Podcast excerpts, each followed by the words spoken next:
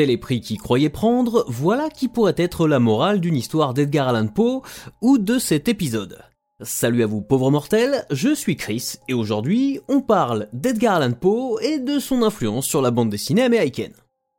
Quand je me suis dit qu'il serait amusant de vous parler du masque de la mort rouge et de ses adaptations en comic books, je n'imaginais pas dans quelle spirale infernale je venais de tomber. Car si l'américain Edgar Allan Poe, né à Boston en 1809, est incontestablement l'un des pères de la littérature fantastique et horrifique moderne, il est aussi l'inspirateur d'une quantité absolument titanesque de bandes dessinées, plus ou moins fidèles à ses œuvres. Publié pour la première fois en 1842 dans Graham's Magazine, puis traduite en français par Charles Baudelaire dans le recueil Nouvelles Histoires Extraordinaires en 1857, The Mask of the Red Death, de son titre original, est une nouvelle s'inscrivant dans la tradition du roman gothique. Dans cette courte histoire, la mort rouge, une maladie proche de la peste aux effets visibles désastreux et à la mortalité fulgurante, décime brutalement toute la population d'une contrée. Le prince Prospero, un homme de pouvoir dans la région, invite un millier de nobles dans son palais au cœur d'une abbaye fortifiée, interdisant à quiconque d'entrer ou de sortir afin d'éviter toute intrusion d'une personne malade. Bien que barricadés, les convives de Prospero ne manquent de rien, ni de nourriture, ni de divertissement en tout genre. Après plusieurs mois d'enfermement, un bal masqué est organisé et Prospero fait décorer chaque salle de sa demeure d'une couleur différente. Les six premières sont respectivement bleues, pourpre, verte, orange, blanche et violette, les vitres des fenêtres de chaque pièce laissant passer une lumière dont la couleur est identique à celle des murs. Mais la septième chambre fait exception. Entièrement noire, elle est éclairée d'une lumière rouge et on y trouve une énorme horloge sonnant à chaque heure d'une façon plus pesante. Lors de la fête, aux douze coups de minuit, un étranger grand et décharné, au masque semblable au visage d'un cadavre et entièrement vêtu de rouge, se mêle à la foule, errant au milieu des danseurs. Prospero, en colère face à ce costume qu'il prend pour une provocation, demande à ce que l'étranger soit arrêté, puis pendu, mais nul n'ose l'interpeller pendant qu'il traverse le palais. Prospero se jette alors sur lui, poignard à la main, mais comme foudroyé, il s'écroule sans vie, tandis que les convives constatent que la créature n'est autre que la mort rouge incarnée avant de mourir un à un. Si la morale de cette histoire n'est jamais explicitement donnée par Edgar Allan Poe, on y voit souvent une allégorie de l'inéluctabilité de la mort. La mort rouge, peut-être inspirée de la tuberculose dont souffrait Virginia, l'épouse de Poe, se propage de façon inarrêtable, y compris entre les murs du lieu où la noblesse se croyait à l'abri. Aucun stratagème ne permet d'y échapper, et vouloir la contrôler est aussi vain qu'illusoire, tandis que son avancée inexorable nous est rappelée par chaque sonnerie du carillon, qui laisse derrière lui un silence de mort, avant que l'activité des invités ne reprenne peu à peu. L'autre interprétation que l'on peut en faire est plus sociale, car le masque de la mort rouge met en exergue le dédain des riches et des puissants qui festoient à l'abri, alors que les pauvres et les paysans sont exterminés par la maladie. Mais le répit des privilégiés est de courte durée, car leur richesse et leurs conditions sociales ne les prémunissent pas de trépasser dans les mêmes circonstances que les plus indigents.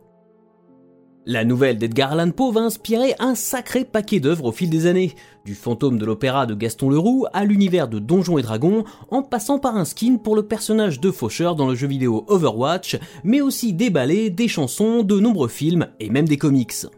Car en plus de leur influence plus que conséquente sur la pop culture telle que nous la connaissons aujourd'hui, les écrits de Poe ont souvent été repris de façon plus ou moins assumée par la bande dessinée américaine.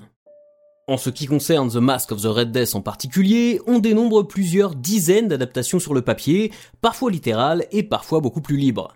Si je ne vais pas toutes les citer, certaines méritent qu'on s'y attarde, notamment celles publiées par Marvel Comics, éditeur étonnamment attaché aux travaux du romancier. Dès 1952, dans les pages du quatrième numéro de Adventures into Weird Worlds, Bill Everett, l'artiste derrière Namor the Submariner et co-créateur de Daredevil avec Stanley, s'inspire du masque de la mort rouge dans la courte histoire The Face of Death, qui modernise le cadre et les protagonistes dans un style typique des comic books horrifiques pré-Comics Code. Le lecteur y est interpellé comme si cette situation pouvait réellement lui arriver, et la thématique sociale opposant l'aristocratie au petit peuple est remplacée par une rivalité amoureuse.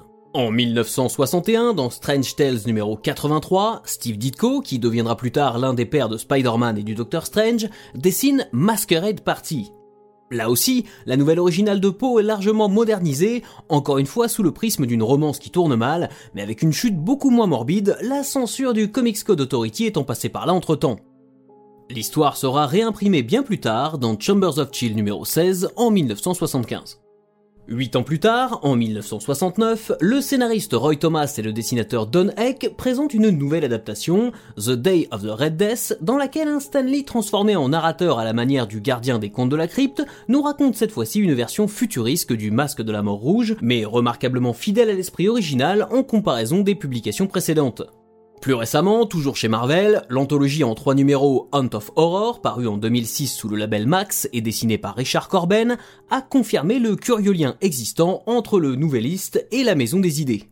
Puisque l'on parle de Richard Corben, cet artiste complet, véritable légende de la bande dessinée américaine, va, tout au long de sa carrière, lier son travail aux œuvres d'Edgar Allan Poe.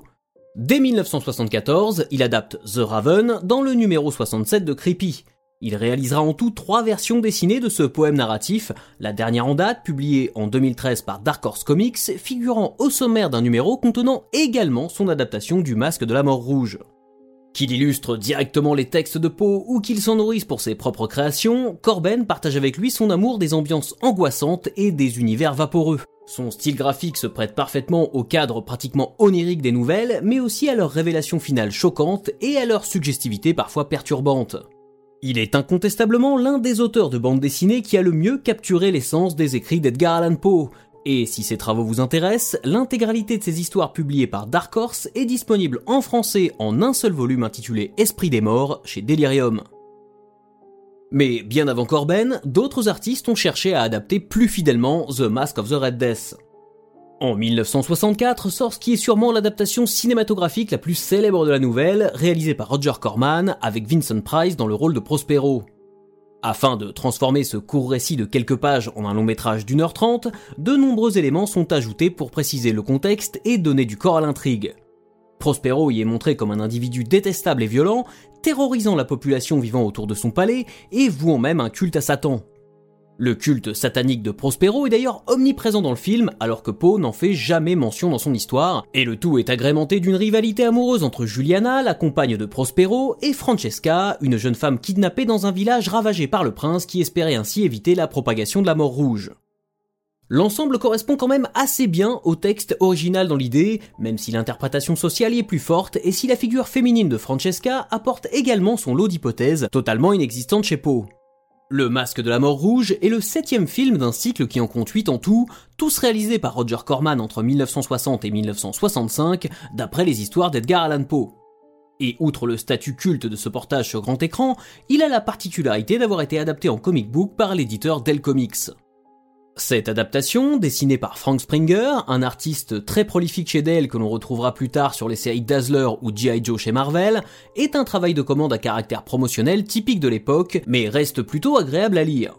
On notera qu'en 1989, Corman a produit un remake de son propre film avec Adrian Paul, alias Duncan MacLeod dans la série télévisée Highlander, dans le rôle de Prospero, pour un résultat beaucoup moins mémorable. Il faut finalement attendre 1967, dans les pages du 12e numéro du magazine Eerie, pour voir la première adaptation en bande dessinée vraiment fidèle à la nouvelle d'Edgar Allan Poe, écrite par Archie Goodwin et dessinée par Tom Sutton.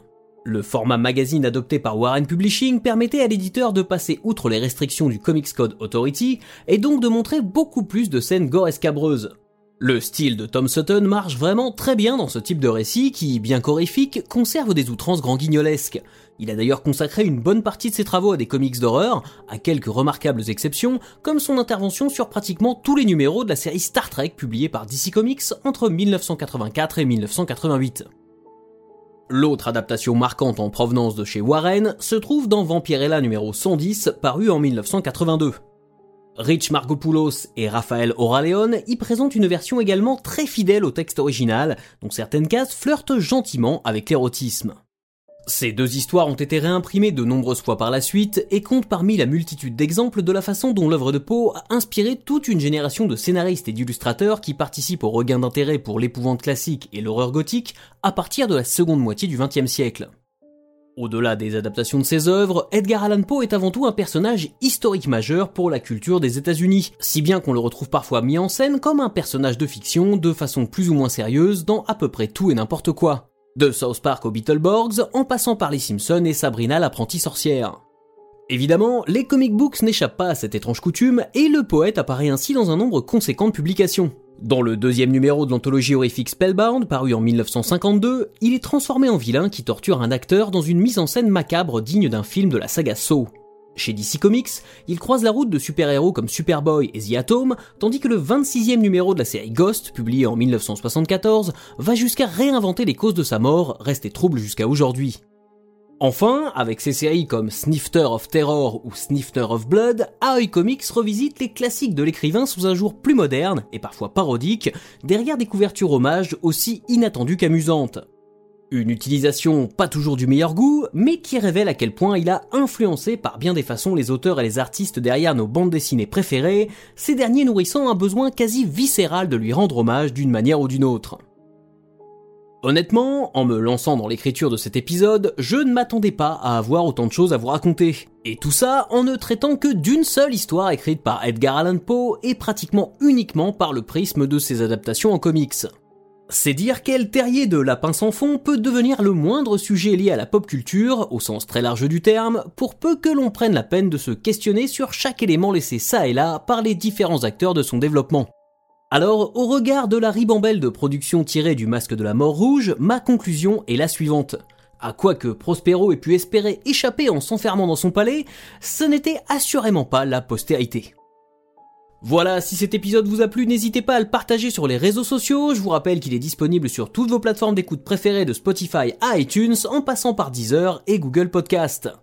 N'oubliez pas que vous pouvez vous abonner gratuitement à mon Substack pour ne rien rater et recevoir mes articles, podcasts et vidéos directement dans votre boîte mail sans intermédiaire ni publicité. Si vous en avez la possibilité, vous pouvez également souscrire à une formule payante mensuelle ou annuelle pour soutenir mon travail et me permettre de bosser dans de meilleures conditions. Et jusqu'à la prochaine fois, je compte sur vous pour avoir de saines lectures.